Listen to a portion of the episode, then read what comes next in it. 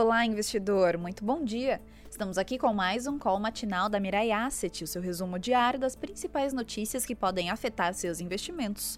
Eu sou Fabrícia Lima e vamos aos destaques de hoje, 13 de agosto de 2021.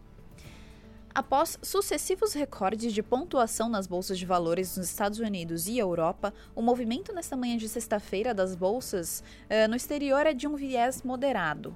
A agenda econômica é fraca, tendo como destaque o IBCBR de junho em mais 1,14%, dentro do esperado.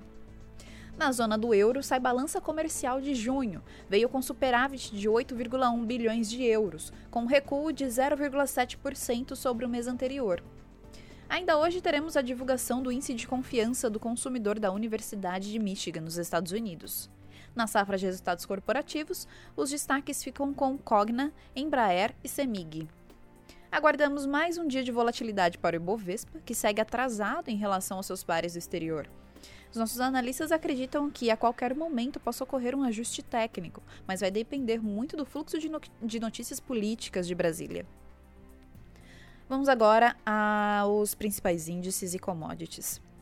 Na Ásia, as bolsas de valores fecharam fracas, com Nikkei em menos 0,14% e Xangai em menos 0,24%. Na Europa, as, bolsa, as bolsas abriram em alta, com Londres em mais 0,35%, Alemanha em mais 0,44% e França em mais 0,35%.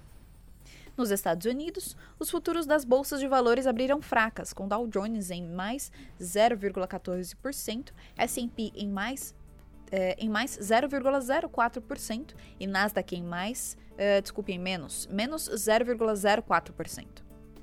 O Ibovespa Futuro abriu em menos 0,16%, a 121.940 pontos. O dólar abriu em mais 0,30%, a R$ 5,23 petróleo WTI em menos 0,29%, a 68,89 dólares o barril.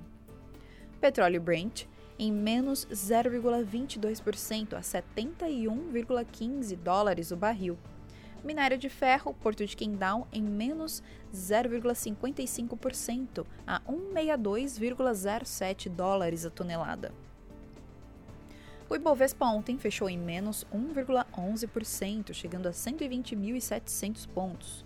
O dólar em mais 0,067% a R$ 5,25. Nasdaq ontem em mais 0,35%, S&P 500 em mais 0,30%.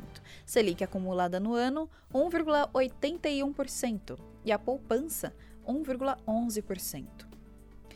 A JBS uh, eh, soltou o resultado, anunciou a apresentação de proposta de aquisição de todas as ações uh, de sua uh, subsidiária a 26,50 dólares por papel. A recomendação é de compra, preço justo de R$ 40,41, com upside de 23%. E a opinião dos nossos analistas é que uh, a JBS apresentou um sólido resultado e é ótima estrutura de capital. Uh, o, que lhe, o que lhe favorece em uma fase de compras de aquisição de ativos. A aquisição adicional de ações da subsidiária está dentro desta premissa e nossos analistas aguardam que novos ativos possam ser anunciados em breve. E esses foram os destaques de hoje. Esperamos que vocês tenham um ótimo final de semana, um ótimo dia e ótimos negócios. Até mais!